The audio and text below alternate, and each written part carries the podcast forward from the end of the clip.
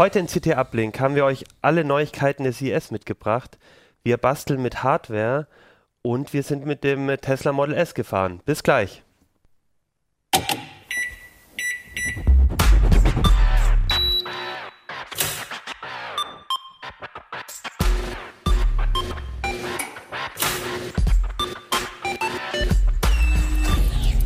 CT Uplink. Hey, herzlich willkommen bei CT Uplink. Mein Name ist Achim Bartschok. Wir schreiben, dass äh, die CT 2 2016, die rote CT, die ist immer noch äh, unser Thema heute. Letztes Mal ging es um Android ausreizen, diesmal geht es ums andere Titelthema, kreative Hardware-Hacks. Ähm, aber auch um die CES und um den Tesla. Äh, mit mir sind heute dabei und sprechen darüber Nico Joran. Benjamin Benz. Und Peter Ziegler, zum ersten Mal hier Premiere. Ja, Premiere, Peter. Schön, dass du da bist. Du bist ja bei uns immer so, so die Wissenschaftsthemen machst du viel und Unter hast anderem, ja. den Tesla getestet. Da sind wir sehr gespannt drauf, was du da zu berichten hast. Ähm, ich würde aber aufgrund der Aktualität, weil du gerade frisch aus den USA zurück bist, ähm, Nico, mit dir über die CS reden.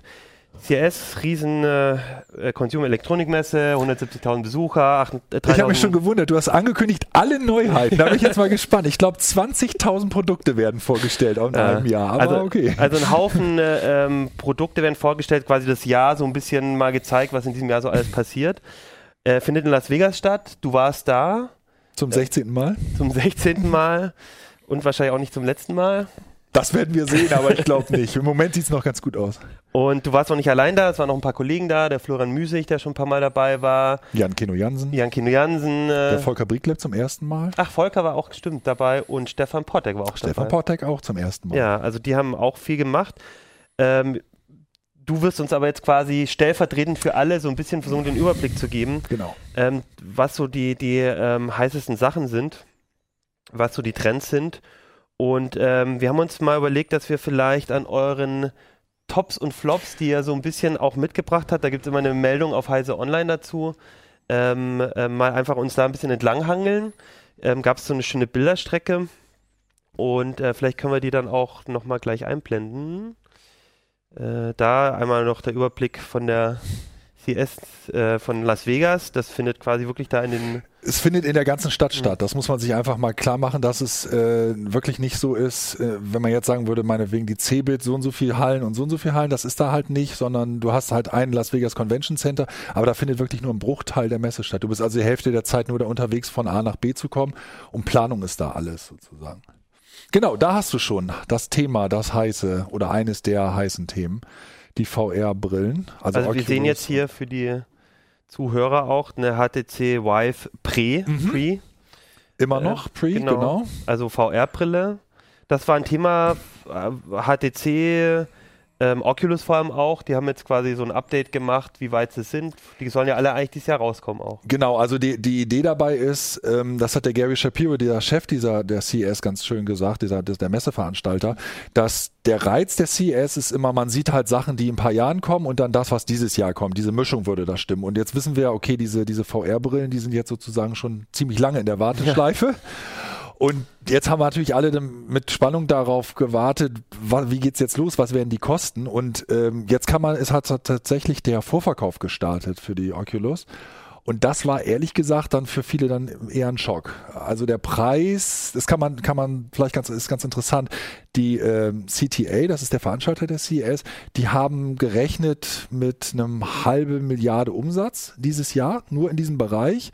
Und wenn man das dann zurückrechnet, wie viele Geräte sie aus, von, von wie vielen Geräten sie ausgegangen sind, waren sie so bei 450 Dollar für das Gerät. So, und die soll jetzt aber kosten, wissen wir, mit, wenn du sie nach Europa importieren möchtest, so um die 750 Euro.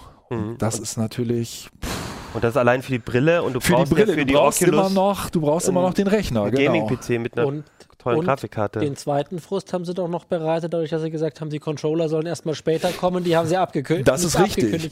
Aber. Aber, aber selbst wenn du das mit den Controllern weglässt, musst du einfach überlegen, wie viele Leute sind bereit, so all in zu gehen und wie sieht's dann aus von der Softwareseite? Also wie viele äh, Programmierer, wie viele Softwarehersteller sagen da noch, hey, da sehen wir einen Massenmarkt drin, da entwickeln wir jetzt. Was kostet das, Gesamtpaket? 2000? Naja, kannst ja ausrechnen. Also wenn du bei 750 bist, plus vielleicht 1000 Euro musst du rechnen Brauchst für den du einen PC und dann noch den. Controller dazu, bist du locker mal, bist du schnell bei 2000. Ne? Wobei viele, die glaube ich, also so, es wird ja für Gamer auch sehr stark interessant sein und die haben natürlich vielleicht den PC eh schon. Klar, aber, die Aber haben trotzdem. natürlich auch einen gewissen, gewissen Anspruch vielleicht an den Games und finden, dass ein, ein Klettersimulator irgendwie nicht das, das allerheim, also nicht das Tollste ist. ne? Ja, wird vielleicht nochmal spannend, ob das dieses Jahr dann wirklich eher doch nochmal so einen kleineren Markt einfach nur erstmal erreichen wird Genau. und dann erst günstiger werden muss. Wird man sehen. Ansonsten natürlich VR weiterhin mit den, mit den Pappbrillen und ähm, mit dem VR Samsung Gear äh, VR natürlich ganz spannend. Da hattest du, da hatte ich auch noch mal was ganz Interessantes gesehen, wenn du mal da blättern magst. Ja, ich das wetter mal. diese Geschichte mit dem, wo ich da drauf sitze, äh, hin drinne sitze. Genau da. Das fand ich sehr spannend. Das war bei Dolby. Die haben sich äh, Dolby Atmos, das, das haben sie ja schon im Heimkino, das ist so Mhm. ein Haben wir auch mit Audioobjekten haben wir im schon drüber gesprochen, genau. Und was die jetzt gemacht haben, ist, das ist ein System, du kriegst halt ganz normale Stereo-Kopfhörer äh, auf, aber die können halt so einen Rundumklang simulieren. Also du hast einmal rund um deinen Kopf auf deiner auf der unteren Ebene und sogar über deinen Kopf hast du das Gefühl. Du kannst also wirklich unterscheiden, woher die, die, die Töne kommen, die Geräusche kommen. Und das verbinden die dann mit so einer VR-Welt. Rein in Software. Also das ist dann, du kriegst so eine, diese, diese Samsung Gear haben wir aufbekommen. Da lief dann nur eine Software drauf, dann eben halt diese Stereo-Kopfhörer. Und dann hörst du tatsächlich von den Objekten, wo die im Raum stehen, in diesem virtuellen Raum, hörst du auch konkret, okay, in der und der Position kommt dann das Geräusch her. Das ist ziemlich Hört cool. gut an, ja. Und das geht halt in Echtzeit. Das heißt, wenn du deinen Kopf drehst, dann dreht sich halt das Geräusch genauso wie diese in die, dieser Welt dieses Objekt mit. Und äh, fand ich ganz interessant. Die haben dann erzählt, dass sie zum Beispiel ähm, sogar das ausprobiert hatten, mal eine Zeit mit Horrorfilmen. Also, dass die Leute dann tatsächlich irgendwie in einer virtuellen irgendwo gestanden haben und dann auf einmal hinten links denen jemand ins Ohr geflüstert hat. Und so, das muss absolut irre sein, äh, irre sein. Also, es war schon sehr, sehr beeindruckend. Ich habe da eine, eine ähm, Doku gesehen, die sie da gezeigt haben. Das war klasse. Und es hilft halt auch. Ne? Filmemacher können dann wirklich dich so durch so eine virtuelle Welt führen, weil das ist ja das Problem. Ist ja toll, wenn man einen Film machen kann mit VR, aber du guckst eventuell immer in die fa- in die falsche Richtung. Ne? Also das fand ich persönlich, das war zum Beispiel eins meiner Highlights. Ne? Das wären ja immer so die, die Tops und Flops da. Mhm. Dann haben wir jetzt hier vom Kollegen Florian Müßig ein, ein Highlight, da haben wir auch schon drüber geredet bei uns im Ressort. Ähm, OLED bei Notebooks und größeren Tablets. Ne? Das ist auf der Messe wohl ziemlich. OLED war insgesamt ein Riesenthema, weil es jetzt auch sehr in die Richtung geht. Ähm, eigentlich die ganze Industrie sagt jetzt, äh, mehr Pixel bringt es eigentlich nicht. Also diese höhere Auflösung, auch gerade im Fernsehbereich, da bezweifeln halt ganz viele, dass man das sieht. Aber in dem Moment, wo du, wo du mehr Farben und mehr Kontrast, Ganz, genau, ganz kurz, genau. Genau. OLED-Technik hat mehr Farb, farbkräftige Displays Genau. möglich, mehr Kontrast. und Sieht einfach schick aus. Ich habe eine Demo gesehen, da ist es ja jetzt auch diese ähm, Ultra HD Blu-ray, kommt ja jetzt auch. Also sprich die Film, Filme, 4K-Filme dann auf diesem, auf diesen ähm, Trägermedium und dann eben halt ein, in Film eben halt mit diesem höheren Kontrast und den besseren Farben. Und da haben, das kann man hier jetzt gerade sehen, da konnte man unter anderem Lego Movie sehen. Ähm, jetzt nicht unbedingt für mich der tollste Film, aber was man wirklich sagen muss, ist, auf dem richtigen Display war das enorm plastisch. Also du hast wirklich das Gefühl gehabt, diese Steine, die poppen da fast raus. Auch äh, Mad Max haben sie gezeigt, da waren die Flammen, also richtig plastisch. Und das ist enorm, weil ähm, man hört ja immer, oh, 4K hat kein 3D und so. Das war fast ein 3D-Effekt im 2D-Fernseher. Also das war schon echt spannend. Aber ist das was, wo jetzt dann dieses Jahr auch viel zu sehen sein wird? Oder ist das eher so in der Kategorie, du hast ja gesagt, manche Sachen kommen dann erst Ja. in ein paar Jahren. Das Problem ist, und das ist ganz lustig, die Ko Kollegin Kuhlmann hat das gesagt, das ist so ein bisschen die Wette auf die Zukunft, äh, weil es gibt gar nicht so viele Hersteller von diesen OLEDs. Wir haben also einmal diese Kategorie, was du erzählt hast, diese Tablet und sowas, die kommen dann von Samsung zum Beispiel viel aus dem Bereich. Die machen aber gar nicht die großen Bildschirme und mit der Technik, die die herstellen, wäre das viel zu teuer. Und dann haben wir genau den Gegentrend. Wir haben bei LG OLEDs, die sind dann so 70 Zoll Fernseher, stellen die her. Und für die ist es aber unspannend, was Kleineres herzustellen. Also 70 Zoll musst du dir auch erstmal hinstellen mögen. Ne? Also es ist die Frage, was ist diese typische Gruppe, die so von 42 bis 60 Zoll vielleicht jetzt geht? Wer stellt da was her und, und wie viel wird es kosten? Das ist im Moment die Frage da. Das werden wir sehen. Okay. Äh, ein Thema für dich sind ja auch immer Variables. Richtig. Und da ist die Frage, was hast du heute eigentlich an? Oh, äh, du solltest fragen, was trägst du denn da? Ach so, Und dann sage ich, ich danke den- für die Frage. Was trägst du denn hier äh, Schönes? Mensch, das ist eine super Frage. Das Microsoft Band 2. Nein, ich habe die, die Chance äh, genutzt, in den USA dieses wunderbare, dieses wunderbare Gerät zu erwerben. Schick ist es schon, ne? Schick Also, ist es, ja. ist super schick, ja, ja. Halt, halt vielleicht noch mal ein bisschen näher noch Ja. mal. Ich weiß nicht, ob man das ob man Also ein bisschen der- was sieht vom Display. Der, der Witz oder die, die Geschichte dabei ist halt, äh, dass immer noch nicht so richtig klar ist, wird es in Deutschland geben. Und das wäre für uns ja, deswegen war es für uns natürlich jetzt auch interessant. Ähm, und was halt ganz nett ist bei dem Gerät, ist, dass es wirklich so von der, von einem, von einem Sensorausstattung mit das gerade das Topmodell ist, würde ich sagen. Also es ist, hat halt elf Sensoren, wenn ich mich richtig erinnere, macht halt äh, eine super genaue Schlafmessung. Also du kannst dir äh, wirklich alles ganz genau anzeigen lassen. Es kam, kommt mir sehr realistisch bis jetzt vor, was da gemessen wird. Also Äh, das, wie du weißt machen, jetzt, wie, wie lange die das mit dem Schlaf? Ähm, Die machen, die machen halt unter anderem auch eine Herzfrequenzmessung. Okay. Was ich, was, äh, die machen eine dauerhafte Herzfrequenzmessung und die machen also nicht nur Bewegungssachen, sondern, sondern auch, äh, es soll sogar äh, für die Hauttranspirationsgeschichten soll sogar was drin sein. Es ist ein UV-Messer drin, also du kannst auch noch äh, schauen, ob du zu lange in der Sonne bist. Und es hat, das finde ich sehr schön, es hat eine Sportfunktion mit GPS, weil normalerweise hast du ja immer das Problem, dass spätestens bei diesen Bändern, wenn du ein, äh, wenn du laufen geh oder Fahrrad fahren willst, musst du dir normalerweise irgendwie ein Handy da mitnehmen und das hat das nicht. Ich bin noch nicht komplett durch mit dem Test, aber ganz was wird ganz Ist Preis, aber preislich, in welche Richtung geht das? 250 Dollar. Es war allerdings, Das ich habe es mir jetzt auch privat gekauft, es war gerade im Angebot für unter 200 und da habe ich gedacht, dann schlägst du es mal, schlägst du mal zu. Es war aber auch irgendwie nur zwei Tage am Anfang der Messe und dann war es dann wieder auf 250. Was ist denn auf der Unterseite? Das ist nur der Verschluss? Oder ist Nee, da da, was, das, äh, also erstmal ist das ein sehr interessanter Verschluss, weil der hier, äh, weil man den sehr gut einstellen kann. Aber das war vielleicht, uh, jetzt versuche ich mal hier, also man kann hier, ich nehme den mal so Aber raus. magnetisch, oder? Ja, das ist so, ein, so eine, nee, das ist so eine Kombination, das ist sowieso eine Klemme, die kann man hier Okay. dann verschieben. Und unten ist sind noch ein Sensor, jetzt frag mich bitte nicht, was das für einer ist, aber hier kann man mal sehen, da drinne, jetzt leuchtet es gerade nicht, aber da drinne ist halt so ein im Gehäuse eingebauter ähm, Herzfrequenz. ne? Herzfrequenzmesser, genau, optoelektrischer Sensor. Also, wie gesagt, ist schon ordentlich Hm. ausgestattet. Aber ganz klar so für den Sportbereich so ausgelegt. Also eher nicht jetzt so, so Naja, es zeigt ja auch alle Mitteilungen an. Ja, ne? Es läuft vor allen, Dingen, vor allen Dingen wirklich ordentlich auch mit iOS, es läuft mit Android und es läuft mit Windows, natürlich mit äh, Microsoft Windows Phone. Ja, Okay, und sonst aber hatte ich das Gefühl, Variable jetzt Wearables nicht so viel. und ne? Smart Home fand ich persönlich ansonsten eher, naja, geht so. Also gerade bei den Smart Home, ne, letztes Jahr haben sie ja noch irgendwie alle abgefeiert, oh, Apple HomeKit, die Revolution und weiß ich auch nicht was. Elgato war da, hat dann so einen Unterputzschalter gezeigt, der äh, eigentlich ganz nettes Gerät, aber dann kam wieder dieses, typische, ja, wir warten auf die Freigabe von Apple. Das ist dann immer so, hm, hm, okay, schön. Wenn wir jetzt für jedes Gerät, was irgendwie rauskommt, immer irgendwelche Freigaben brauchen, ist das irgendwie so ein Hemmschuh für mich, also persönlich gesehen.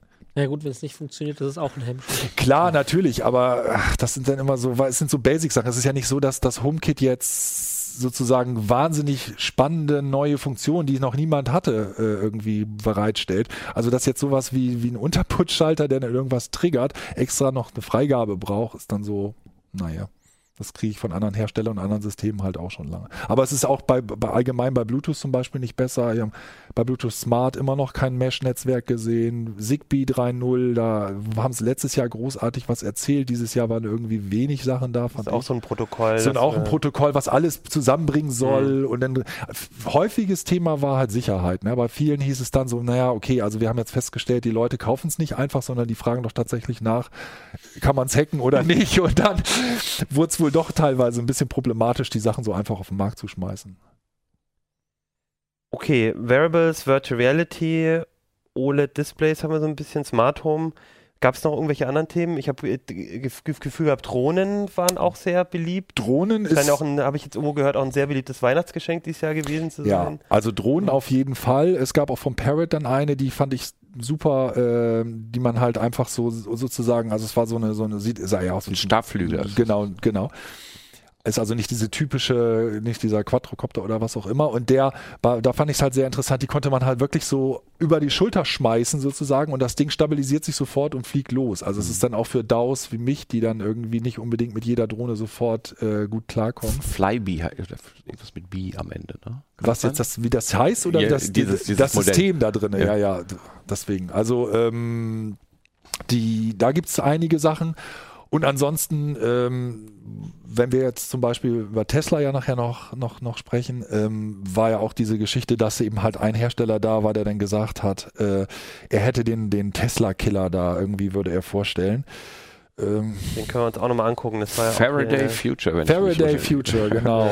Die kopieren Nettes- das Konzept von Tesla. Ja. Ne? Also es gibt ein schönes Video und ähm, Aber leider die genau Modularität das. und ähm, Ja. sie können dann Ja. verschiedene Motoren einbauen, verschiedene ist er, es gab auch nicht wirklich mehr als ein Video. Also auch die Kollegen, die Ich da vor Ort ich waren, auch. haben ein Konzept gesehen und der Schöne an der Sache war, äh, man, man hat dann ja auch mal so ein paar Gespräche hinter verschlossenen Türen und da gab es so ein, zwei Hersteller, die gesagt haben, die sind halt zu denen gekommen und Mhm. die sind halt recht groß in der Branche, diese Hersteller, und machen dann halt so Software und solche Geschichten. Und die haben dann gesagt, also der Plan, den die da vorgelegt haben, war so absurd, dass sie Mhm. abgelehnt haben, mit denen zusammenzuarbeiten. Okay. Also Also man sieht auf der Messe halt auch einfach äh, Leute, die halt schon erstmal groß glotzen so und was schön zeigen und so. Aber die Frage muss man sich natürlich trotzdem oft stellen, ob das dann wirklich was ist, was dann auf den Markt kommt und ob da die Versprechungen nicht größer sind, als was man Es überhaupt gibt eine halten ganze kann. Halle nur mit Startups, wo du dich bei jedem zweiten fragst, was die da genau veranstalten. Also und, Venture-Kapital verbrennen. ja, Cocktailmaschinen und irg- irgendwie was was Bier, ich. Bierbrauen. Bierbrauen, Bierbrauen ne? ist allerdings sehr beliebt. Da Okay. gibt es etliche inzwischen. Das war auch das, äh, das habe ich gesehen, der Volker Priklep, auch der Genau, Kollege der hatte auch eins, aber es hatte gab noch Thema. mehrere. Genau. Und da habe ich auch gleich aufgeraucht. Es war immer noch ein bisschen teuer so, aber ich habe ja auch mit dem,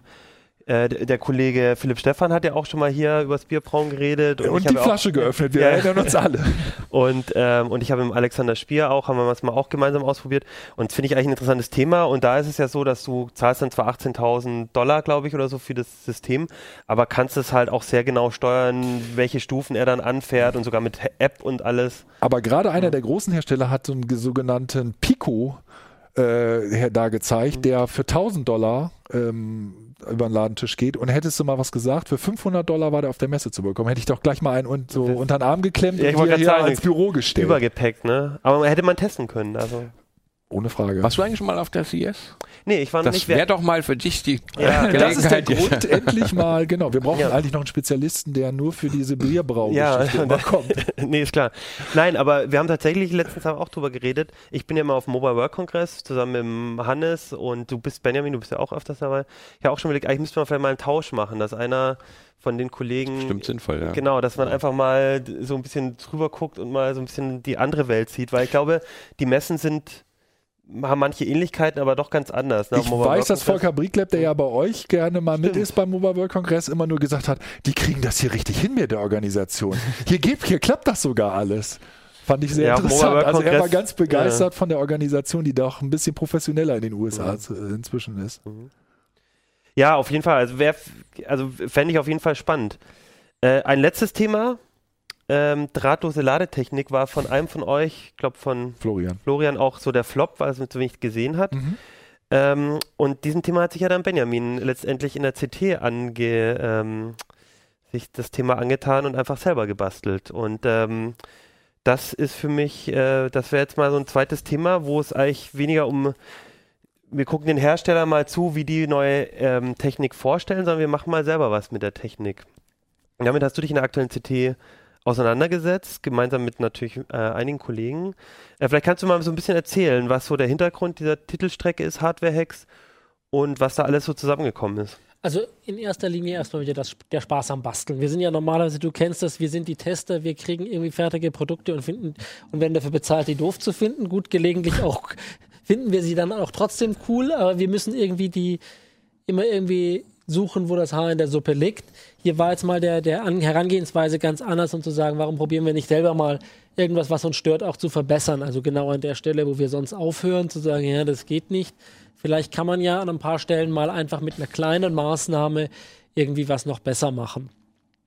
Und so sind wir einfach mit ein paar Kollegen geredet und es hatte so, ein paar Leute hatten coole Ideen und dann haben wir einfach gedacht, okay, dann nehmen wir das mal als Kristallisationskeim, bringen ein paar, paar kleinere Artikel dazu, ohne dass jetzt alles die, die ganze Weisheit und den ganzen Kram erklären zu wollen, sondern zeigen einfach unsere Basteleien und vielleicht kommen ja ein paar Leser auf die Idee und haben auch noch coole und wir sammeln mal.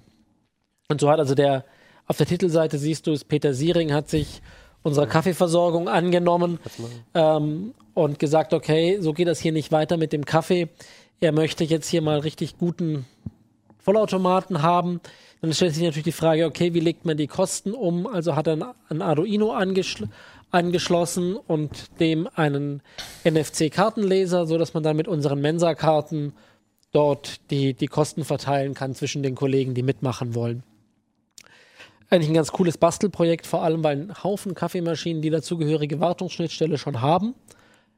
Die können das im Prinzip. Es ist halt nur die, die Software und der Rest der Technik nicht eingebaut. Macht man hinten auf, stöpselt das ran und bastelt eine Weile. Ja, Ähm, anderer Kollege kam auf die Idee, er hat so ein, ein schönes Oszilloskop sich gekauft, sogar relativ günstig, aber es hat keinen Akku. Und dann kam er auf die Idee, warum kann man dem nicht selber einen Akku spendieren? Und die Lösung, mit der er kam, die war so verblüffend, dass, als er mir das das erste Mal zeigte, dachte ich so, hm, sag mal, Mirko, das knallt jetzt gleich. Er kam einfach ins Zimmer und legte einen nach dem anderen so Gleichstromakkus auf, steckte die zusammen. Ich glaube, drei Akkus, A14 Volt hat er zusammengesteckt, wohlgemeint Gleichstromakkus. Und die steckte er dann einfach hinten in die 230 Volt Wechselstrombuchse. Der Elektrotechniker atmet kurz durch und denkt, so, jetzt hat er die kurz geschlossen, weil da drin ist ja eine Spule und jetzt fliegt uns gleich so ein Lithium-Polymer-Akku um die Ohren. Nix da. Das Oszilloskop bootet und funktioniert. Warum? Weil da drin ein Schaltnetzteil ist, was ohnehin mit dem wahnsinnig weiten Spannungsbereich klarkommen muss und seine eigene eine hohe Frequenz braucht, um mit kleinen Bauteilen auszukommen. Also richten die das eh gleich. Also kann man auch gleich eine Gleichspannung anschließen. Man muss sich mal trauen, das zu machen. Vielleicht liest du mal kurz vor, was er als äh, empfohlenes Zubehör hinten empfiehlt. Den, die letzte Zeile. so Tischnetzteil ab 40 Volt, Ladegerät, letzte Zeile. Letzte also letzter Zeile. Pulverlöscher ab 2 Kilo. Den ja, brauchst du nämlich, wenn du den Akku kurz spielst. ja, also es ist schon auch, äh, zum Teil sind da Sachen dabei, muss man natürlich schon sich ein bisschen mit auskennen, sollte man ähm, jetzt nicht ganz äh, ohne. Naja, du, das ist ganz, das ist ganz. Du musst dich zumindest einlesen. Du musst wissen, was du, also du musst dich schon damit irgendwie, ich will jetzt keine große Hürde aufreißen und sagen, das kannst du alles nicht machen oder das ist irgendwie ein, ein riesen Du Hexenwerk. musst ja vielleicht auch nicht damit anfangen. Es Ja, sind ja noch genau. andere Projekte da drin. Aber es ist so, dass wenn du, wenn du selber baust, bist du auch für das selber verantwortlich, was du da tust. Ja. Und da muss man halt gucken, was, was los ist. Was nicht heißt, dass man es nicht tun kann. Und ich habe mich eben, das war das, deine Überleitung zu retten, Dankeschön, ja, Ähm, sehr nett. Ich habe mir, mir Drahtlosladegeräte vorgenommen, also Smartphone drahtlos laden. Die gibt es für kleines Geld bei jedem zweiten Händler an der Ecke oder auch eben online. Das Problem ist nur, die Was heißt sehen, kleines Geld? äh, ich glaube, ich habe für, für den irgendwie zwischen 10 und 15 Euro gezahlt. Die haben aber ein paar Probleme. Nämlich erstens sind sie fürchterlich hässlich.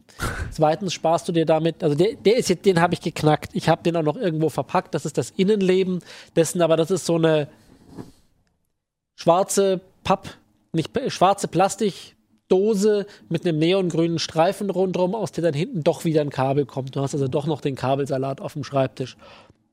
Und dann war die Frage, sag mal, kriegt man das nicht irgendwie in den Tisch integriert? Kann der Meckerer jetzt sagen, ja, Ikea bietet das an, ja, dann darfst du aber mit dem Pfosten, mit dem Topfbohrer von oben in deinen Tisch ein Loch bohren und danach hast du so ein Ikea-Teil rausstehen. War die Frage, können wir das nicht einfach dezent von unten in den Tisch einsetzen? Ist erstmal so eher eine Frage für den Handwerker. Wir haben es ausprobiert, haben mal geguckt, wie geht das so, wie viel Materialstärke muss man von seinem Tisch von unten her abtragen, wie kann man das machen? Das würde mich auch am ehesten interessieren. Also es hilft dir ja nicht, so eine Platte noch da drüber zu haben. So eine gewisse. Du musst relativ viel wegnehmen. Ja. Also wir haben, es gibt die, die Spezifikation sagt, dass ziemlich genau zwei Millimeter zwischen der Spul, Oberfläche der Spule und der Tischkante oder der, der Ober, Oberkante des Lade, der Ladeschale sein dürfen. Das ist ganz schön wenig. Das ist ganz schön wenig, das ist aber mit einer Oberfräse auch aus einem normalen Tisch kann man das rausfräsen. Vielleicht nicht mit der Topfsäge und dem schweren, dem schweren Gerät und nicht Freihand. Aber das Coole an der Sache war eigentlich, dass wir noch ganz was anderes entdeckt haben, eigentlich durch, durch Zufall, weil wir eben die Spezifikation studiert haben. Und eure Kollegen haben auch darüber gemeckert, dass es immer schwer ist, wie lege ich eigentlich mein Telefon auf diesen Drahtloslader, damit das optimal Ja. funktioniert. Und in diesem Ding, du hast es gerade in die, Ka in die Kamera gehalten, ist dazu kein Hilfsmittel. Haben wir ewig überlegt, wie kann man das auf dem Tisch markieren, dass es doch ist. Ja, aber in der Speck irgendwie auf Seite 120 oder so steht dann, dass man einen Magneten einfach in die Mitte tun darf. Okay. In den Telefonen ist der Magnet drin, in den meisten. Und fertig. Und das, den kannst du für irgendwie 20 Cent nachrüsten. Ja. Selbst bei einem gekauften Drahtloslader. Und dann hast schiebst einen- das Gerät quasi dann schon so, Genau. fühlst dann ja richtig, wo Ja, die du, richtige du Stelle spürst ist. dann genau da, wo Ah, es ist. ah. Und du kannst du ein, ein fertiges Ladegerät, was du für 10 Euro oder so kaufst, mit einem 20 Cent Bauteil nachrüsten und hast tatsächlich einen echten Mehrwert davon. Und du musstest ja auch nicht jetzt deinen Tisch dafür aufbohren, äh, sozusagen, sondern also es gibt ja auch Plastik, irgendwo eine Plastikverhängung oder irgendwas im Büro oder so. Also da gibt es ja noch andere denkbare Orte, wo man sowas äh, einbaut. Das muss ja nicht Ja. mal der Holztisch sein. Ja, cool. Und Ja, Was ist das hier eigentlich? Das ist. das ist das Gleiche. Das, Das ist das Gleiche, ne? ist, ähm, Den hier habe ich geknackt. Das war einer, den wir gekauft haben. Okay. Den hier kannst du für, den kannst du nackt so direkt bei, ich glaube, bei eBay bestellen. Der kommt dann von irgendeinem chinesischen Versender. Frag mich bitte nicht, wie das jetzt da mit, mit Importzöllen und so läuft. Er kam auf jeden Fall an. Und das hier ist das Gegenstück dazu, dass man auch sein. Magst du das hier vielleicht auch nochmal Aber sicher, hineinhalten? da lebe ich für. Das ist der, das Nachrüstkit kostet auch irgendwie so in der Größenordnung zwischen 10 und 20 Euro. Das Nachrüstkit für ein Smartphone, was das nicht kann. ah, okay. Dann Das steckst du einfach, machst du dein Smartphone auf. das Micro-USB am Anschluss, Genau. ne? Das Okay. hat im Prinzip Micro-USB da dran, ein ab. Käbelchen und dann. Das, ähm, das Gibt es das auch für iPhones? gucke ich mir nochmal genauer an. Das gibt es in der Tat auch für iPhones. Ja. Dann vielleicht nicht mit Micro-USB, sondern Nee, mit das, Lightning. das, war, das, war die, das war die Idee hinter meiner Frage. Ähm, aber und ich glaube, beim iPhone, bei, das hier ist jetzt eins, was in das Telefon kommt. Ich glaube, Ja. beim iPhone ist es eine Hülle. Wird es irgendwie hinten dran geklippt. geht ja auch nicht bei jedem Telefon, dass das Schlimmer als äh, die, als die. Akkuhülle von Apple kannst du ja auch nicht aus. Genau. Also die gibt es aber für erstaunlich viele Telefone. Also muss man Ah, ein bisschen okay, gucken, für welches Telefon das ist. Ach so. Ähm, Ah ja, das ist ja schön. und das tut erstaunlich gut. Also so kann man einfach mal machen. Ist im Gegensatz zu dem, dem, dem Projekt mit dem, mit dem Oszilloskop und dem Akku ist das hier sehr risikolos. Das andere, was wir noch gemacht haben, das war eigentlich auch ganz lustig. Es gibt diese Baumarkt-Steckdosen. Ich habe hier auf dem Tisch so ein paar verteilt. Die senden, die gibt es auch für kleines Geld und die senden alle so bei, aber nicht so bei, sondern ziemlich genau bei 433,9 Megahertz senden die. Und auch hier kriegt man für wenig Geld, also ich glaube 3 Euro inklusive Versand, bekommt man Sender und Empfänger für diese Frequenz und schließt man die an einen Raspi an. Gibt es fertige Software für, dann kannst du erstmal mithören, was alles so über die Funkschnittstelle geht. Das ist ziemlich interessant. Wetterstationen berichten, wie warm es beim Nachbarn ist. Darum Ähm, liebe ich 433 auch so. Deswegen Bewegungsmelder benutze ich das auch zu Hause nicht. ist alles unverschlüsselt und du kannst wunderbar dem Nachbarn das Licht an- und ausschalten. Das Oder Coole ist nämlich, wenn du da Garage aufmachen. Garage aufmachen, wenn du da ein Raspi anschließt dann lau und die, die Software drauf laufen lässt, dann läuft das Protok die Protokolle, die schneidet er einfach im Klartext mit und danach kannst du sie wieder aussenden. Und dann kannst du, ja, wie gesagt, So sind mal in Kanada übrigens äh, Autos in der ersten Generation bei diesen Funk, äh, Funkschlüsseln sind die geknackt worden. Also haben sich Leute wirklich nur hingestellt auf Parkplätzen, haben das mitgeschnitten, haben das wieder abgespielt und das war ja so ein, so ein Toggle-Befehl bei vielen und haben dann sind die äh, Autos, wenn sie, wenn die Besitzer weit genug weg waren, haben sie die Autos wieder aufgemacht und sind, haben, haben dann die Autos ausgeräumt. das ist, wir haben es jetzt, wir wollten keine Autos knacken, wir haben auch die Nachbarn nicht. nur der kleine Praxistipp. Wir haben auch den Kollegen im Büro, der ebenfalls solche Sachen hat, dann nicht wirklich geärgert, wie wir es im Artikel angedeutet haben. Was aber ganz cool ist, A, lernt man eine ganze Menge darüber, wie dieser Mist, Entschuldigung, den Ausdruck, zusammengebaut ist. Ja. Nämlich, wenn du auf diese Fernbedienung hier drückst, glaube ich, das Brennenstuhl, da drauf drückst, der sendet einfach mal einen Code in vier verschiedenen Protokollen hinaus, weiß der Geier, welche, welche Steckdosen wir da gerade mitgeliefert haben. Da haben wir mal den Zulieferer gewechselt. Brat einfach noch einen mehr raus. Ja. Also es zeigt so, gibt so ein bisschen Verständnis dafür, was da los ist. Und auf der anderen Seite kann man dann hier sozusagen seine Heimautomatisierung damit selber zusammenbauen und kann Sachen miteinander kombinieren, wo die Hersteller das nie wollten oder nie vorgesehen haben. Kann da eine kleine Weboberfläche dazu stricken. Also wir haben da auch nur angefangen. So ein bisschen ist man, der, das Schöne ist, man schafft das, was die Hersteller nicht wollten. Der Vorteil ist ja, es gibt ja auch professionellere, also es gibt ja auch Boxen, die jetzt inzwischen her äh, angeboten werden für diese 433, wo praktisch das gleiche drin ist wie hier mit allem drum und dran, wo die aber richtig viel Kohle für sehen wollen. Wenn man sich damit ein bisschen auseinandersetzt, kriegt man das genauso hin für, hat mehr Spaß, lernt mehr und, und gibt weniger dafür aus. Das finde ich halt das Spannende. Und und es gibt halt auch echt eine, das fand ich auch interessant. Ihr habt jetzt, du hast gesagt, eine Software, die quasi mithört und dann kann man es abspielen. Es gibt auch unheimlich viele Bastler da. Aber ich hatte nämlich auch so ein Projekt mal gemacht, aber mit einem Arduino. Und da hatte halt jemand auch schon einfach so eine Library für bestimmte Steckdosen sich einfach mal zusammengebastelt, wo er dann die Befehle einfach selber gesammelt hat und dann halt einfach ähm, ähm, zusammengesteckt hat. Und das findet man auch auf dem Netz. Das heißt, da äh, tauchen, also da findet man dann auch oft so eine so andere Leute darum herum, die halt auch gerne damit basteln. Auf jeden Fall. Also wir haben hier tatsächlich keine Zeile Code selber geschrieben, sondern mhm.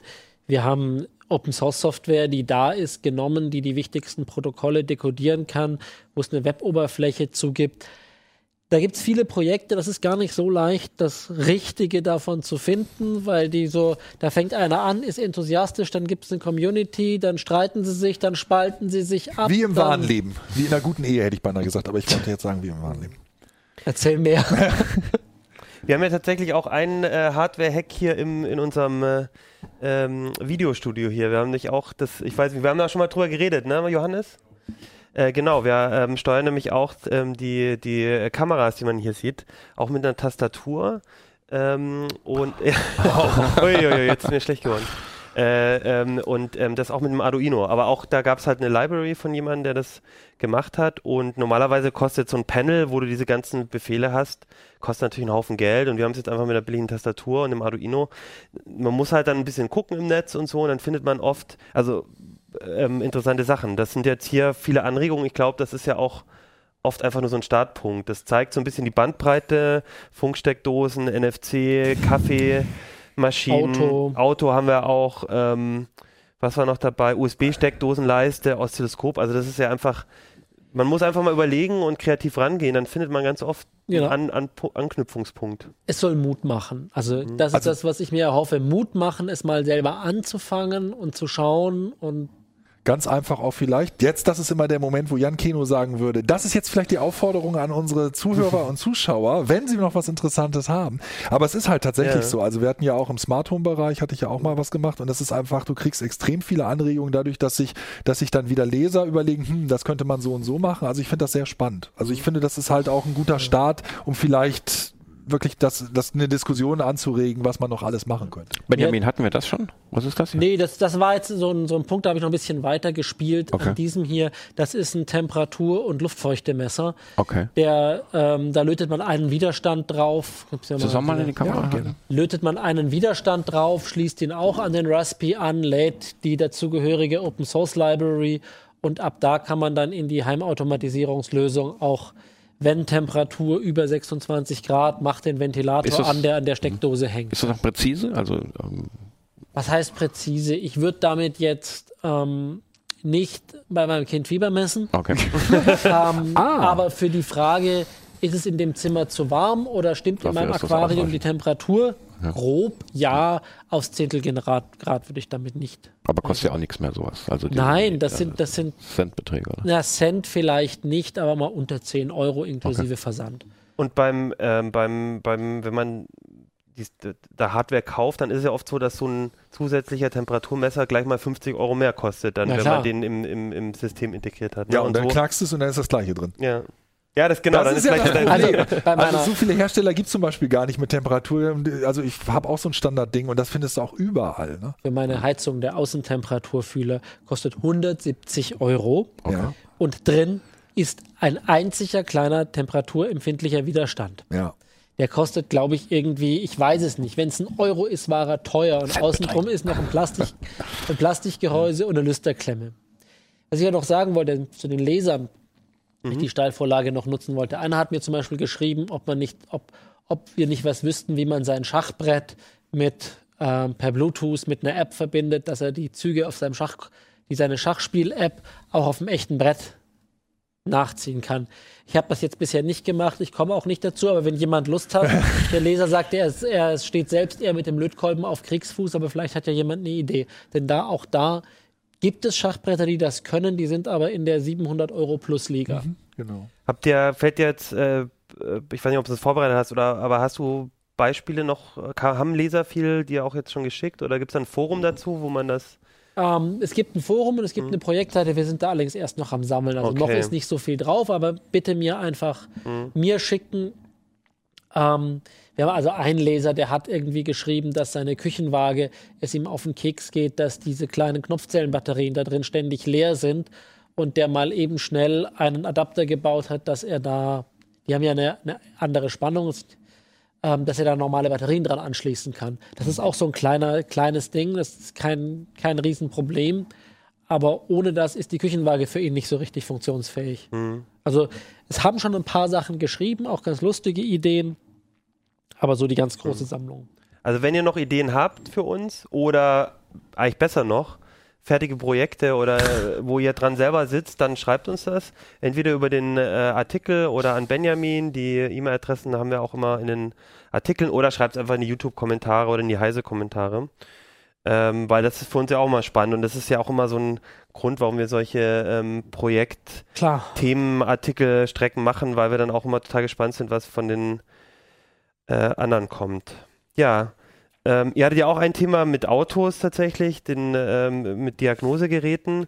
Ähm, und den, die Überleitung kriege ich jetzt trotzdem nicht Auto, hin. Auto, Auto, Auto. Auto, Auto, Elektrifizierung der ja. Ein Gerät, an dem man wahrscheinlich Autopilot. Lieber, lieber nicht so viel selber bastelt.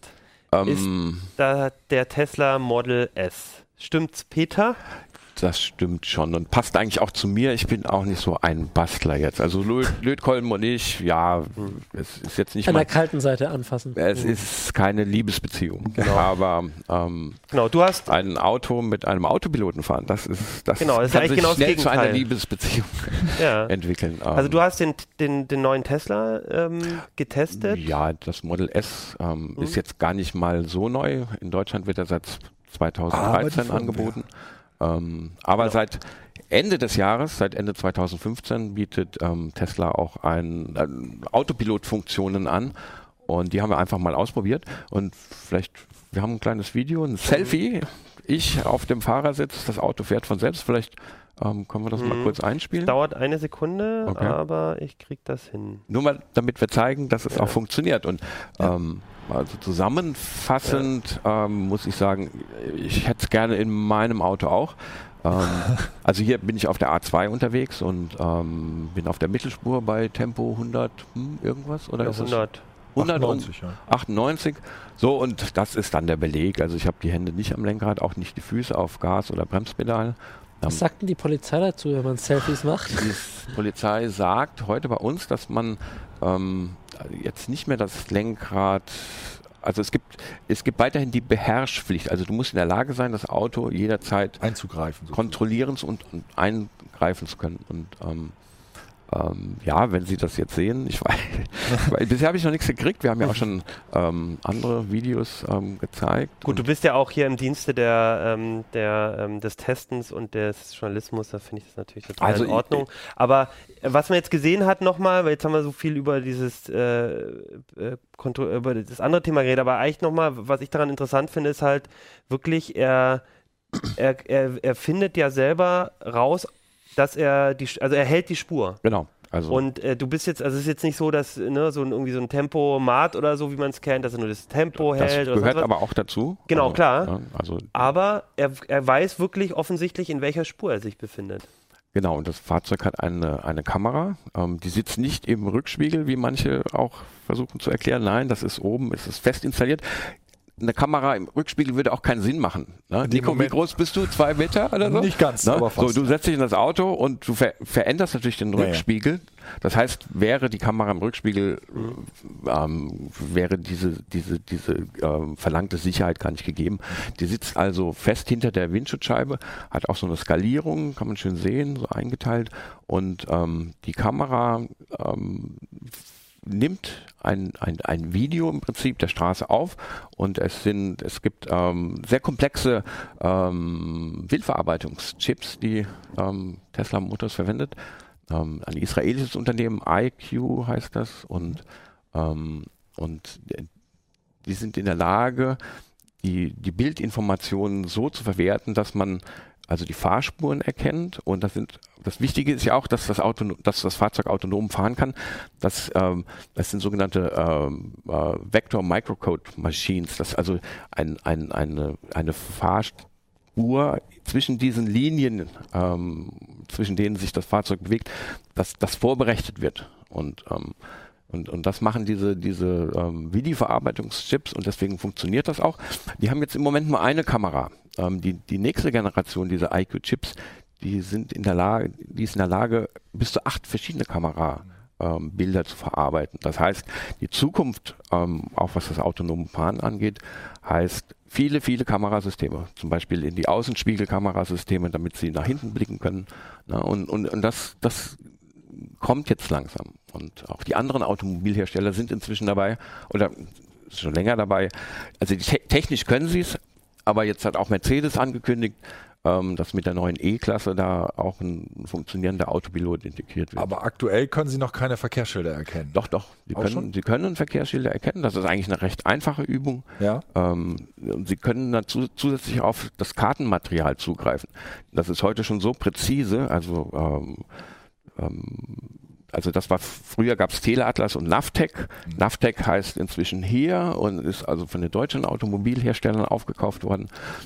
Und dieses Material ist schon so hochpräzise, dass das Fahrzeug eigentlich allein über diese Navigationsdaten weiß, da kommt jetzt eine Kurve auf einer Autobahn, kurz danach kommt eine Geschwindigkeitsbeschränkung. Das, diese Information wird eingelesen.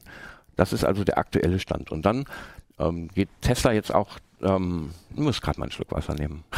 Also was ich auch, äh, das habe ich auch in einem Artikel gelesen, das fand ich auch super interessant, das war mir gar nicht klar, ist, ähm, dass diese Kombination eben doch noch das Material so wichtig ist. Also als ich das gehört habe und so habe ich gedacht, das geht jetzt vor allem um Kamerasysteme, weil du musst immer wissen, ja. aber dass diese Kombination mit dem was man schon weiß von der genau. Straße, mit dem, was man gerade sieht, dass diese Das ist die Basis. Also das ist die Basis noch. Zum Beispiel Street View auch, ne? Das ist so ein, ähm, das, die, diese Straßen sind abgefilmt. Wenn du das als Basis hast und, ähm, und, und du jetzt eigentlich nur noch, noch Veränderungen registrieren musst, dann ist das schon mal schon mal ein weiterer großer Schritt in, in Richtung autonomes Aber Fahren. es würde doch noch weitergehen, so wie sie alle untereinander vernetzt sind, könnte ich doch hinter der Kurve sogar gucken. Also das nächste war, genau. der, der eine sieht jetzt zum Beispiel irgendein Hindernis und gibt es weiter an alle, die hinter ihm fahren. Also es gibt zwei große Sachen, die, die ähm, für das autonome Fahren jetzt noch wichtig sind. Das ist einmal ähm, hochpräzises Kartenmaterial. Ähm, und das zweite ist die Kommunikation von Fahrzeugen untereinander oder mit einer Streckeninfrastruktur. Ne? Mhm. Ähm, bei, bei Tesla ist es jetzt auch so, dass sie, dass sie ähm, die, die ganzen Fahrkilometer, die Tesla-Fahrzeuge zurücklegen, dass sie diese Informationen in eine Cloud-Infrastruktur ähm, hochladen und das automatisiert verarbeiten und ähm, diese Informationen dann in einem wöchentlichen Rhythmus dann an die Fahrzeuge wieder rücküberspielen. Und das können sie, weil jedes ähm, Model S-Fahrzeug äh, kontinuierlich mit dem Internet verbunden ist, entweder über Mobilfunk oder über WLAN. Und ähm, das ist auch ja, ist eigentlich so, wie, so ein bisschen wie, wie beim Smartphone. Also es kommen immer regelmäßig Updates und die werden in das System eingespielt und, und da kann man halt auch diese zusätzlichen ähm, aber dann kommen Karten, wir zum kritischen Punkt. Oder? Karteninformationen. Also weil ich, wir, der Kollege hier, du hast ja nicht, du hast ja noch nicht so viel Unsinn damit getrieben oder hast nicht so viel Unsinn getrieben. Wir sehen es jedenfalls nicht, welchen Unsinn du getrieben hast. Das, was wir sehen, ist ja noch ganz harmlos. Aber es gab ja einen anderen Kollegen, der hat sich während der Fahrt rasiert und das ist dann okay. viral geworden. Dann hieß es, okay, Tesla macht jetzt doch die Funktion wieder ein bisschen zurück. Mhm. Und dann, ich hatte nämlich ein ganz interessantes Gespräch mit Elektrobit, die machen äh, so, so Autosoftware halt in dem Bereich und die meinten dann, ja, und dann ging es nämlich los. Dann kamen die ersten und sagten, nee, ich lasse mir die Funktionen nicht wieder nehmen. Also Spiel werde ich mich jetzt weigern, sozusagen die Firmware einzuspielen. Das Worauf, kannst du durchaus machen. Also ja, und das musst du mir überlegen, weil dann sagt nämlich, sagt nämlich der, der, die Kritiker sagen an der Stelle, ja super, und was ist noch drin? Irgendein Sicherheitsupdate, das du da nicht einspielst? Das ist eben genau das dieses Das ist ja die andere Seite. Ne? Ja. Oder also deine Versicherung sagt irgendwann, du, du musst gewährleisten, ja. dass du die Updates reinspielst so. oder so. Das ist dann so eine, eine grundsätzliche Genau. Frage, ob man das möchte. Ähm, ein, ein voll vernetztes Auto, und das ist das Model S. Das Ja. bedeutet, dass du Funktionen ähm, aufgespielt bekommst, dass das Unternehmen aber auch in der Lage ist, wieder Sachen etwas wieder zu rückgängig kappen, zu ja. machen. Ähm, zum Beispiel der große Sprung vom, vom, von der Softwareversion 6 auf 7, da hat man einfach die Rundinstrumente, die virtuellen Rundinstrumente rausgekickt und jetzt gibt es nur noch eine digitale, also Geschwindigkeitsanzeige. Ne? Also will man das? Ne? Ja. Also da, da kann man schon durchaus schon drüber diskutieren, ob, ähm, ob ja, ob Also ich fand es ganz interessant, es, weil du, die, es ist die Zukunft. Du merkst es halt auch auf der CS, mit wem du sprichst. Also merkt es halt, wenn du mit einem amerikanischen Kollegen sprichst, haben die es komplett anders gesehen, wenn du mit einem deutschen Kollegen gesprochen wenn du mit Firmen äh, gesprochen hast, die da direkt dran arbeiten. Also es, ich habe zum Beispiel mehrfach gehört die Aussage, äh, in dem Moment, wo du nicht das, die Internetverbindung hast, also verlierst, würde, würden sie an ihr, von ihrer Seite aus alles abschalten, was so diese, Okay. diese Autopilot und alles, was irgendwie äh, das bedeutet, weil sie gesagt haben, also sie können nicht garantieren mehr dann, dass es so 100% funktioniert und da würden sie dann keine Gewährleistung für mehr übernehmen. Ich hatte auch andere, äh, die dann gesagt haben, ja, also das, das Auto der Zukunft äh, ist immer schön toll, wenn das irgendwie in Amerika gezeigt wird mit den Geschwindigkeitsbegrenzungen, aber diese Sichtweite müsste man sich dann halt auch angucken auf deutschen Autobahnen, wenn einer mit 250 hinter dir angebraust kommt und dein selbstfahrendes Auto gerade einen Spurwechsel macht. Und das könntest du zum Beispiel ansatzweise lösen, indem du Rück, also Kameras in die Rückspiegel einbaust oder vielleicht eine Kamera hinten drauf. Ja. Nein, dass, dass, dass das Fahrzeug ähm, viel mehr äh, Bildinformationen bekommt. Das ist nicht mehr das Problem, diese Bildinformationen zu verarbeiten. Das kann man inzwischen. Ne? Also da gibt's ganz äh, ausgefeilte Systeme und das machen auch alle anderen großen ähm, Automobilbauer auch. Ähm, Du sprichst jetzt immer von Kamera. Ist, Ja, meinst Kamera. du tatsächlich nur Kamera, Kamera oder ist ist, das da Ding, auch LIDAR und Radar LIDAR, und so weiter? also im, im Model S ist kein LIDAR drin. Äh, LIDAR ist ja auch im Prinzip nur ein, nur ein Radarsystem. Ne? Also Radarsysteme sind ausgereizt. Die Technik, die ist da und die ist auch sinnvoll. Also gerade für diesen, für diese Abstandsregelungsautomatik, da brauchst du das auch, dass das Fahrzeug, also dein Fahrzeug sich an dem vor vor dir fahrenden orientiert und an einem bestimmten Abstand einhält. Aber das große Ding ist äh, Computer Vision, Computer Vision, Computer Vision. Und, ähm, und die, die, die, die Hardware und auch die Software, die ist inzwischen so leistungsfähig, dass sie, dass sie viel mehr Kamera Input verarbeiten können. Und, Ja. und, und alle sagen, äh, Kamerasysteme, das ist das. Äh, ob man jetzt möchte, dass in der Zukunft jedes Fahrzeug äh, im Prinzip eine Rundum-Überwachung durchführt, steht wieder auf einem anderen Blatt. Aber um Hätte aber natürlich den Vorteil dann wiederum, dass du, dass du halt auch, so- also ich persönlich finde es halt diese Überwachung, klar, da denkt man immer so, oh Gott, was ist das? Was passiert da? Aber man darf natürlich auch nicht vergessen, ne? solange man jetzt irgendwie über eine schön ausgebaute äh, Strecke fährt und das alles wunderbar funktioniert, aber es kommen eben halt auch so Sachen wie Wanderbaustelle und weiß ich auch Hat, nicht was. Hatte ich auch, hatten wir auch. Also Ja. das sind ja sehr viele Kollegen auch, auch mitgefahren. Du bist mitgefahren. Ja. Johannes, hallo, du bist ja auch viel mit dem Auto gefahren. Ähm, wir, wir hatten aber je- jetzt nie den, das Gefühl oder de- den Eindruck, dass uns das Auto in Gefahr bringt. Nee, das habe Ne? ich auch, das hat mich auch gewundert. Also ein Unsicherheitsgefühl hatte ich in dem Wagen auch nicht. Das hätte, da hätte ich auch mit gerechnet. Also äh, vor allen Dingen, also ich bin schon häufiger so mit Johannes gefahren. und ähm, und da muss ich sagen, als er die Automatik eingestellt hat, da habe ich mich wirklich gut aufgehoben gefühlt. Davor nicht? Und Das hast du jetzt gesagt. Der- der- Aber genau, ich, das war nämlich ein Punkt, wo ich nochmal zurückkehren wollte, weil wir sehr viel über diese, ähm, so dieses Drumherum und die Technik geredet haben, so die, genau eure Fahrerfahrung. Also wie, wie ist denn das genau? Also wenn jetzt, angenommen, da kommt so Der eine ist Wand, schnell. der ist schnell, man ja, das kann sieht ihn schnell Videos. fahren, sagen wir mal so. Ja. Ja. Also das habe ich in den Videos auch gesehen, dass auf jeden Fall auch Ja, die Beschleunigung, Beschleunigung ist ist. Aber ich, einfach- ich meinte eigentlich jetzt nochmal den, ähm, den, ähm, die Automatik. Also wenn jetzt so eine Baustelle zum Beispiel kommt, dann blinkt er dann irgendwie oder meldet er sich dann irgendwie, er erkennt jetzt nichts mehr oder wie funktioniert das dann genau? Also offiziell sagt Tesla, dass eine Verkehrserkennung drin ist. Das heißt, die Verkehrsschilder an der Seite, die werden ähm, erkannt. Zusätzlich ist aber auch diese Information in den Navigationsdaten eingepflegt. Das heißt, ähm, also auch mein, ich fahre ein war jetzt keine Werbung, aber ich fahre einen kleinen Polo, recht neu. Der hat zumindest schon mal diese ähm, adaptive Geschwindigkeitsregelung und, ähm, und ich sehe auch in meinem Display, wenn ich den Navigationsmodus habe, dass da gezeigt wird, ab jetzt darf ich 80 fahren oder Ja. 100 fahren. Das kann das Auto auf jeden Fall. Was es nicht kann, es gibt ja auf, gerade auf Autobahnen gibt es diese, diese Brücken mit variablen Geschwindigkeitsanzeigen und da haben wir festgestellt, dass es ähm, das nicht erkennen kann. Ne? Das heißt, also es guckt ja geradeaus und guckt nicht mal hoch, mal runter. Ne? Ähm, aber das ist jetzt so ein kleineres Problem. Mhm. Ich habe auch im Artikel geschrieben, dass man trotzdem immer aufpassen muss. Also man ähm, muss schon selbst registrieren, wie schnell darf ich fahren. Das hat das Fahrzeug bislang noch nicht selbst runtergeregelt, aber wenn ich das richtig verstehe, ist Tesla jetzt gerade dabei, auch, auch das jetzt noch ein bisschen, also man sagen immer, wir optimieren das und das aber was ist denn, wenn die, wenn die Automatik die, ähm, die Spur nicht mehr erkennt? Also da ist jetzt irgendwie Kurve.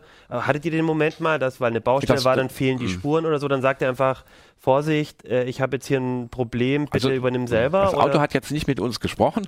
Das Nein, gibt aber ein diese, diese Töne. Na, du hörst okay. also schon, wenn es einmal klingt, dann ist der, der, äh, die Lenkautomatik jetzt nicht mehr aktiv, aber ähm, die, die Geschwindigkeit, adaptive Geschwindigkeitsregelung, die ist noch aktiv. Also man muss schon man muss schon weiterhin ähm, also mit seinem geistigen klingt, Vermögen. ist es Zeit, die Zeitung aus dem Hand zu legen und das Whiskyglas zur Seite zu stellen. Da musst du doch irgendwann wieder also, also da musst du irgendwann oder sofort? Also habe ich noch Zeit von der Rückbank wieder vorzuklettern oder? Also für vernünftige Leute ist das ein, ein großer Komfort- und Sicherheitsgewinn. Okay. Ne? Ähm, ich habe es ja aufgeschrieben, ich bin auf der A46, das ist im Bergischen Land ich hoffe, ich sage es richtig, äh, zwischen Wuppertal und Düsseldorf. Da geht's kurvig, runter, ja. hoch, Linkskurve, Rechtskurve, dreispurig. Und da hat, also das ist so eine, eine so eine Erleichterung, wie dieses Auto sich da selbst orientiert und und und das ist echt anstrengend, ne? Und wir haben es ja auch auf der Autobahn häufig, häufig gesehen, dass Leute vor uns gefahren sind, auf der A2 zum Beispiel, wundert man sich immer dreispurig, es geht geradeaus, warum passieren hier Unfälle? Da ist vor uns einer eingeschert und der hat dann kam aus dem, aus dem Weserbergland runter, norddeutsche Tiefebene, flach, und dann zieht er seine Jacke aus. Und du siehst so schön, wie, wie dieses Auto so von, von, von Spannend, so, na, also sein, die Fahrspur voll ausfüllt und noch drüber rausgeht.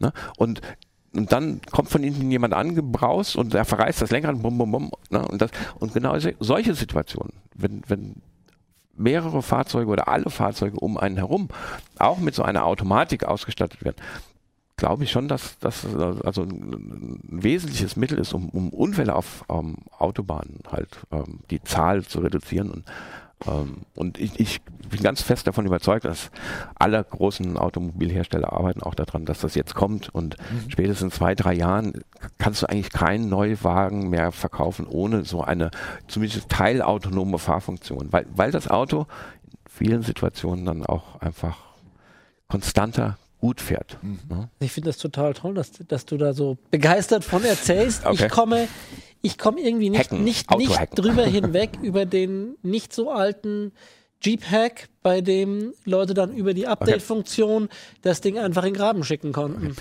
Tesla hat im, im, Sommer vergangenen Jahres zwei ausgewiesenen Sicherheitsexperten ähm, Hackern Tesla Model S zur Verfügung gestellt ähm, die mussten, um, um an diese Intelligenz des Fahrzeugs ranzukommen, die sind nicht über WLAN reingekommen. Ähm, da baut das Fahrzeug dann eine VPN-Verbindung zu den Servern auf. Das ist sicher, machen wir auch. Ne? Also äh, über Bluetooth ging nichts, über Mobilfunk ging, nichts. Und erst als sie physischen Zugriff hatten, indem sie mich die ganze Front ausgebaut haben, ne, und dann gibt es dann einen Ethernet-Anschluss. Äh, und dann, als sie da waren an diesem Punkt, ähm, dann haben sie erstmal geschafft zu gucken, was ist denn überhaupt drin. Und ähm, also diese beiden, ich habe es mir aufgeschrieben, Kevin, Kevin Mahaffey von ähm, Lookout, kennt man, ne? Äh, und Mark Rogers von Cloudflare, die haben das gemacht. Es gibt ein Video, vielleicht können wir ja in der Nachbereitung ja, ich, dieser Sendung ähm, das noch verlinken, ja, das auf verlinken, jeden Fall. Ne? Das würde ich vorschlagen. Weil und die sagen, nur einen Satz noch, die sagen, Tesla ähm, setzt mit, mit der Art und Weise, wie sie das absichern, neue Standards in der, in der okay. Automobil Automobilbranche. Ne? Muss man sehen. Sagen ich sie. denke, das wird auf jeden Fall aber ein sehr spannendes Thema werden, wo ähm, sich die Automobilhersteller dann auch auseinandersetzen müssen. Auf jeden und Fall. Ähm, äh, wir werden sehen. Und ähm, ich denke mal, dann wird Fabian Scherschel oder so oder Axel Kosse wieder kommen, wenn dann die ersten Sicherheitslücken kommen und uns darüber berichten. Aber erstmal eine super spannende Geschichte und äh, tolle Erfahrung. Ne? Also das mal überhaupt so mitzukriegen, wie das funktioniert, finde ich sehr, sehr spannend. Dann würde ich sagen, sind wir am Ende der Sendung. Ich habe ganz zum kurz äh, zum Schluss noch äh, ein bisschen Leserpost, wollte ich nochmal sagen. Ähm, auf YouTube kam die Frage, ob wir nicht eine Open Hardware Sondersendung mal machen wollen. Ähm, heute hat man ein bisschen Open Hardware, sage ich jetzt mal im ganz kleinen Rahmen. Äh, gucken wir uns immer mal wieder an. Mit den Hardware-Hacks-Leuten, mit den Make-Leuten haben wir auch immer mal wieder eine Sendung. Ist immer wieder ein Thema. Mal schauen, was da so dieses Jahr kommt. Ähm, dann gab es noch so ein paar ähm, Geschichten zu Android äh, ausreizen, was wir letztes Mal hatten. Ähm, da wollte ich noch mal sagen, auf YouTube gab es ein paar schöne ähm, Anregungen noch, zum Beispiel von Steffen. Ähm, welche Tipps, äh, noch zusätzliche Tipps dazu, solltet ihr auf jeden Fall reingucken. Und was ich auch ganz spannend fand, ähm, Maktr hat uns gesagt, ähm, dass viele der Android-Tipps ja auch für Windows Phone und iOS gelten. Zum Beispiel, wie man den Umgang mit Kalender und so äh, macht. Und das stimmt, da haben wir ja gar nicht so viel drüber geschrieben, weil wir haben gesagt, der Fokus ist Android und wir haben auch immer nur die Software-Tipps quasi für Android gegeben, aber natürlich die allgemeinen Tipps, was man da so drauf achten kann, was man machen kann. Vieles gilt natürlich auch für die anderen Betriebssysteme, mhm. finde ich nochmal erwähnenswert. Ja, danke, dass ihr uns so viel geschrieben habt und ähm, wir würden uns freuen, wenn ihr natürlich auch hier wieder irgendwie, wenn, wenn ihr was zu kommentieren habt oder Anregungen habt oder nochmal Nachfragen an Peter, Gerne. Benjamin oder Nico, dann immer her damit auf YouTube, per Mail auf uplink.ct.de. Äh, und dann würde ich sagen, sehen wir uns nächste Woche wieder mit einer neuen CT. Die CT3 2016, die wird auch sehr spannend. Ich habe schon reingeguckt und das wird richtig gut, glaube ich. Bis nächste Woche. Tschüss. Ciao. CT Uplink.